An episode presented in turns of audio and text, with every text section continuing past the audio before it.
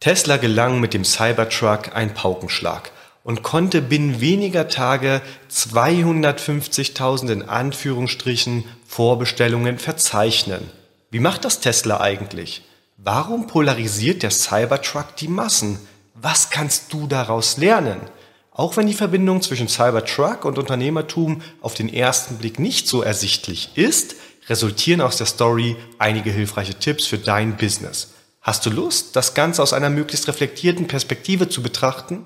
Dann bleib einfach dran. Ladies and Gentlemen, willkommen beim Business Fight Podcast. In der blauen Ecke, Unternehmer und Online-Marketer aus Leidenschaft, Martin Bosi. In der roten Ecke, der Herausforderer, das Daily Business. Lass den Kampf beginnen! Ja, herzlich willkommen hier zurück beim Business Fight Podcast. Freut mich wie immer riesig, dass du eingeschaltet hast und gespannt meinen Worten zuhörst oder lauschst.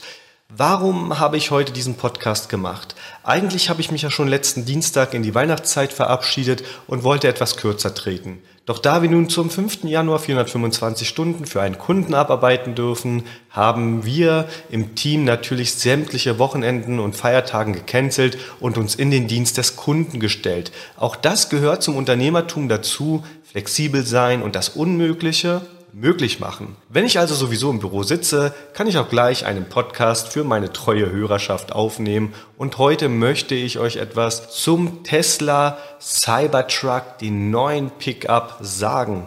Ja, warum? Lass es mir dir kurz erzählen. Als Ende November Teslas Cybertruck vorgestellt wurde, ertappte ich mich selbst, wie ich auf die Bestellerseite gegangen bin und für eine Anzahlung von lediglich 100 Euro der ganzen Social-Media-Welt hätte mitteilen können, dass ich mir einen Cybertruck vorbestellt habe. In Zeiten von Flight-Shaming hätte ich meine Öko-Weste mit nur einem Post auf Facebook etwas reiner waschen können und dieser Prozess, der innerlich in mir ablief, hat mich im Nachhinein stark beeindruckt. Wie hat es Tesla geschafft, mit einer Vorbestellung zum Preis von 100 Euro und einen angeblich missglückten Auftritt als die doch so unzerstörbare Scheibe des Cybertrucks eben doch sichtlichen Schaden vom Werfen der Kugel nach sich zog, die sozialen Netzwerke zu dominieren. Wie es wahrscheinlich noch nie einem anderen Automobilkonzern geglückt ist. Kommen wir ganz kurz zur Ausgangssituation, beziehungsweise lass mir dir ein paar Gedanken zum Cybertruck sagen. Die Formsprache vom Cybertruck, puh, ich habe es zu Beginn wirklich für einen Scherz gehalten. Aber kennst du das? Etwas Neues ist am Anfang immer seltsam und ungewohnt, doch desto öfter du es dann siehst, desto mehr gefällt es dir. Und Touchpoints mit dem Cybertruck gab es dank der sozialen Medien natürlich mehr als genug. Ich habe lange überlegt, wie ich das Design beschreiben soll, ohne dabei eben abfällig und respektlos zu wirken und gleichzeitig auch so nur vor Euphorie zu sprudeln. Es musste für mich für den Cybertruck eine neutrale Beschreibung her. Auch wenn sich jetzt wahrscheinlich Walter Gropius im Grabe umdreht, aber mich erinnert es irgendwie an die Bauhausschule. Unter den Einsatz von neuartigen Werkstoffen folgt die Form der Funktionalität. Leute, ihr kennt mich, ich bin Online-Marketer und vielleicht stimmt meine Assoziation mit dem Bauhausstil nicht. Aber so ordne ich das Design ein. Lass mich dir auch kurz sagen, warum. Jeder Designer hätte mehr Rundungen, mehr Kurven im Design berücksichtigt. Also gerade das spitz zulaufende Dach ist schon sehr gewöhnungsbedürftig. Lass mich dir ein Zitat von Elon Musk vorlesen. Reason Cybertruck is so planar is that you can't stamp ultra hard 30x steel because it breaks the stamping press. Also auf Deutsch, auch wenn die Aussprache von mir aus nicht 100% richtig war, die aktuellen Maschinen, die die Teile für die Autos stanzen, würden durch das neu eingesetzte Material ultraharter 30x Stahl zerstört werden. Es hätte also eine Neuentwicklung von Stanzen geben müssen, was eben scheinbar nicht passiert ist. Das Ergebnis ein futuristisches Design unter Verwendung extrem robuster Materialien. Stahl, Panzerglas und das Ganze zum Preis von ab 39.900 US-Dollar. Wer eine Reichweite von etwas mehr über 800 Kilometer benötigt, muss natürlich etwas tiefer in die Tasche greifen und Ende 2021 soll die Produktion des Cybertrucks dann anlaufen. Die alles entscheidende Frage ist, brauche ich jetzt einen Cybertruck? Versucht euch mal kurz Folgendes vorzustellen. Ihr habt kein Auto und überlegt ein neues zu kaufen. Während ihr gerade vom Fernseher sitzt, wird euer Programm durch Werbung unterbrochen. Das kennen wir alle. Ein namhafter Automobilhersteller versucht euch vom neuen Wagen zu überzeugen und zeigt euch tolle Videos und gibt euch innovative Fakten. Einer dieser Fakten lautet, dass das Fahrzeug mit Apple CarPlay funktioniert. Vielleicht kennst du die Werbung und wisst ihr, was das Witzige daran ist? Dass unsere deutschen Autobauer uns etwas Selbstverständliches als neue Innovation verkaufen wollen. Lass uns mal einen Schritt weitergehen. Abends schaust du dir dann die Präsentation des Cybertrucks an und auf einmal wird mit einem Hammer gegen eine Autotür geschlagen und Metallkugeln gegen die Fenster geworfen. Die Innovation, dass das Ding im Alltag fast nicht zu zerstören ist, das ist doch krass. Ich muss mir keine Sorgen mehr über Dellen machen und die Scheiben sind aus Panzerglas. Klingt das nicht extrem sicher? Mein Auto wird immer wie neu aussehen. Das wächst in mir eine Emotion, das spricht mich an, so absurd auch Panzerglas klingt, aber das ist richtig heftig. Ich habe ein Auto aus Panzerglas. Ich sehe schon meine männlichen und weiblichen Freunde um das Auto stehen und es wird mit offenem Mund betrachtet. Setz mir noch einen drauf. Ich erzähle ihnen auch, dass das Auto schneller als ein 911er Porsche beschleunigt und es eigentlich keinen SUV in Sachen Kraft mit ihnen aufnehmen kann. Wenn ich jetzt noch den Preis in den Mund nehme, dann fallen alle vom Glauben ab. Unter 40.000 US-Dollar und dann auch noch rein elektrisch. Meint ihr, das passiert, wenn ich denselben Freunden erzähle, dass mein Auto CarPlay hat? Niemals. Wurde euch klar, was ich meine? Das Ding ist so abgespaced. Hätte mich jemand im August 2019 gefragt, ob normale SUVs jemals Panzerglas besitzen werden, hätte ich gesagt, nee, wozu auch? Jetzt wird es zum absoluten Alleinstellungsmerkmal. Hätte mich jemand gefragt, glaubst du, Tesla bringt ein Fahrzeug heraus, welches aus demselben Material wie die Rakete von SpaceX gefertigt wurde, mit Sicherheit hätte ich ungläubig geschaut. Der Cybertruck polarisiert ja auch so schön. Es liegt natürlich in der Natur der Sache, dass nicht jeder alles gut findet. Du musst es aus Marketing-Gesichtspunkten aber erst einmal schaffen, so viele Leute zu erreichen und zu animieren, dass überhaupt von Polarisieren gesprochen werden kann. Wenn mir der Keks XY nicht schmeckt, dann polarisiert er mit Sicherheit nicht, aber im Fall vom Cybertruck hat es Tesla perfekt eingefädelt, für genügend fortwährende Aufmerksamkeit zu sorgen. Also Aktion 1, das Panzerglas geht zu Bruch. Aktion 2. Wir fahren mal ein Schild um und lassen die Leute das fotografieren und filmen. Aktion 3. Das Auto ist in der EU nicht zulässig. Das Panzerglas ging zu Bruch, weil zuvor durch den Schlag auf die Tür vom Cybertruck wohl irgendetwas aus der Halterung gerutscht ist. Während sich nun aber alle darüber echauffieren, wie blöd doch Tesla ist und das Fahrzeug wohl doch nicht unkaputtbar ist, besser Tesla einfach nach und bringt einen unkaputtbaren Pickup auf den Markt und genießt bis dahin die volle Aufmerksamkeit der Presse und den sozialen Medien. Im Übrigen spaltet Tesla schon immer die Massen in Sachen Design. Beim Model 3 oder Model X waren die Menschen am Anfang auch eher skeptisch. Ich finde den Nissan Qashqai auch nicht gerade geil, nur teile ich das nicht der Welt mit.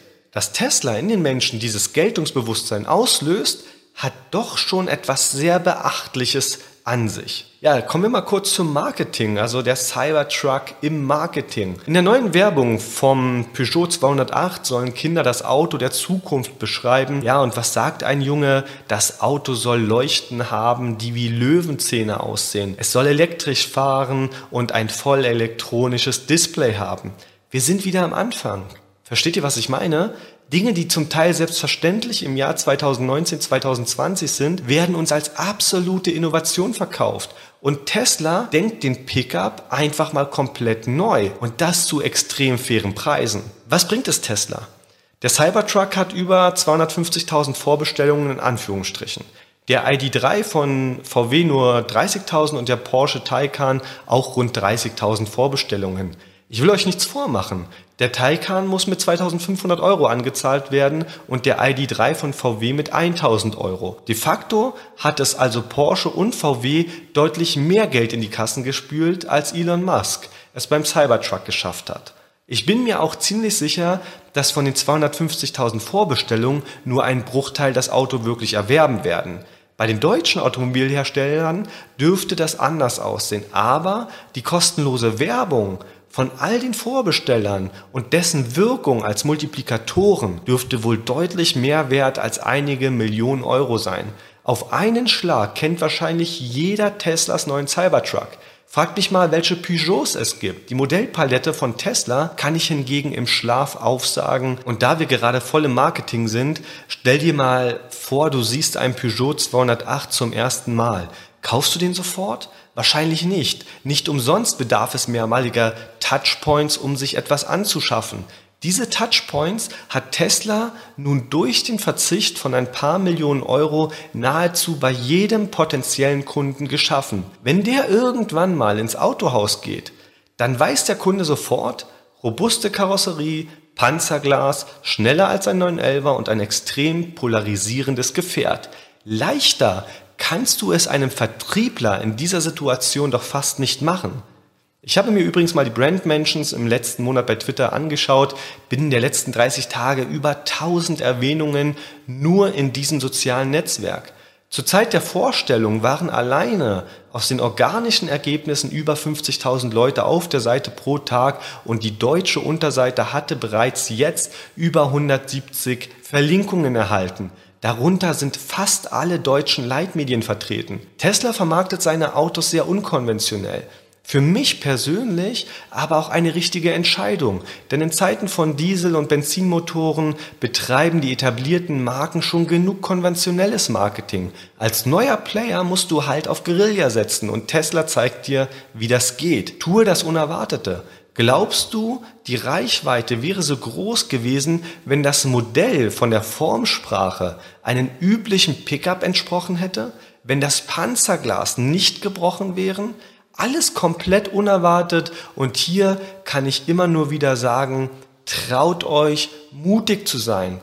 Ein Vorteil von Tesla ist mit Sicherheit der sichere Umgang mit Social Media. So hat VW zum Beispiel bei Twitter 126.000 Follower, Polestar, also die Marke von Volvo, 16.900 Follower und Tesla eben 4,62 Millionen Follower. Für einen Automobilkonzern ist das schon herausragend und das bekommen die Konkurrenten trotz Werbebudgets jenseits von Gut und Böse eben nicht hin. Ja, kommen wir mal kurz zum Fazit. Tesla ist der Automobilkonzern, wenn ich an E-Mobilität denke.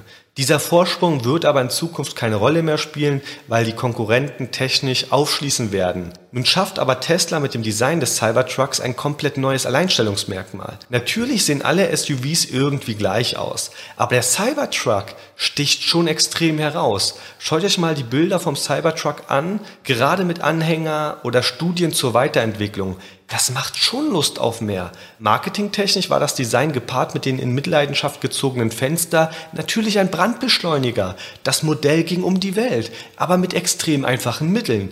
Irgendwann fällt dann den Deutschen auf, dass das Auto hier niemals in der Form fahren werden darf. Dann muss ich hier auch ganz klar sagen, dass das kalkuliert sein muss. Denn bei Tesla muss es ja Leute geben, die wissen, ey, Elon Musk, Unsere Fahrzeugfront ist zu steif, sodass bei einem Aufprall keine Energie aufgenommen werden kann, was ein Sicherheitsrisiko für Passanten und und und darstellt. Also beim besten Willen, die wissen ganz genau, warum sie nicht gleich eine europäische Version vorgestellt haben oder direkt im Nachgang via Pressemitteilung entsprechende Infos rausgegeben haben. Also ich glaube, die Jungs und Mädels von Tesla wissen ganz genau Bescheid und setzen voll auf Guerilla-Marketing. Ich mag Tesla, aber ich glaube nicht, dass die Deutschen in Wirklichkeit so abgehangen sind, wie viele denken. Nur die etablierten Hersteller melken natürlich die Kuh, denn der Bedarf nach Benzin- und Dieselfahrzeugen ist natürlich noch da. Und da muss man sich eben nicht von den herkömmlichen Autos verabschieden. Was mich allerdings bei Tesla echt erstaunt hat, in Zeiten von Umweltschutz knallt Tesla so ein Design raus. Nicht bestialisch, aber schon extrem groß und auf den ersten Blick nicht wirklich nachhaltig. Da bin ich gespannt, wie die Gesellschaft auf das Auto in echt reagiert. Aber egal, ob ich nun Tesla mag oder nicht. Egal, ob du Tesla magst oder nicht. Niemand mag jede Automarke. Desto stärker man sich darüber aufregt, öffentlich vor allem, desto mehr lässt man sich von Tesla als Werbeträger instrumentalisieren, was auch legitim ist. Fakt ist, Tesla traut sich was. Das kann niemand in Abrede stellen und ich würde mir wünschen, dass die anderen Automobilhersteller hier rein von den Innovationen auch mal größere Schritte gehen. Ja, das war der Business Fight Podcast. Heute mal zu einem eher untypischen Thema und zwar Teslas Cybertruck. Ich wünsche euch frohe Weihnachten, einen guten Rutsch und möchte mich bei euch allen ganz, ganz herzlich bedanken, dass die Zuhörerschaft wirklich ja, gen Norden geht und es mehr und mehr werden und der Podcast ja, so langsam seinen Weg in der Podcast-Landschaft findet. Es ist natürlich noch ein sehr, sehr weiter Weg, aber ich werde nicht aufgeben, werde weitermachen und euch weiter mit interessanten Inhalten bespielen, bespaßen und dann freue ich mich auf euer Feedback und dann sehen wir uns und hören wir uns spätestens im nächsten Jahr wieder. Der heutige Kampf gegen die Herausforderung im Daily Business ist zu Ende, aber die Schlacht geht weiter. Für weitere spannende Folgen vom Business Fight Podcast abonniere uns und lasse uns eine Bewertung da. Business Fight, mein Kampf gegen die täglichen Herausforderungen des Unternehmertums.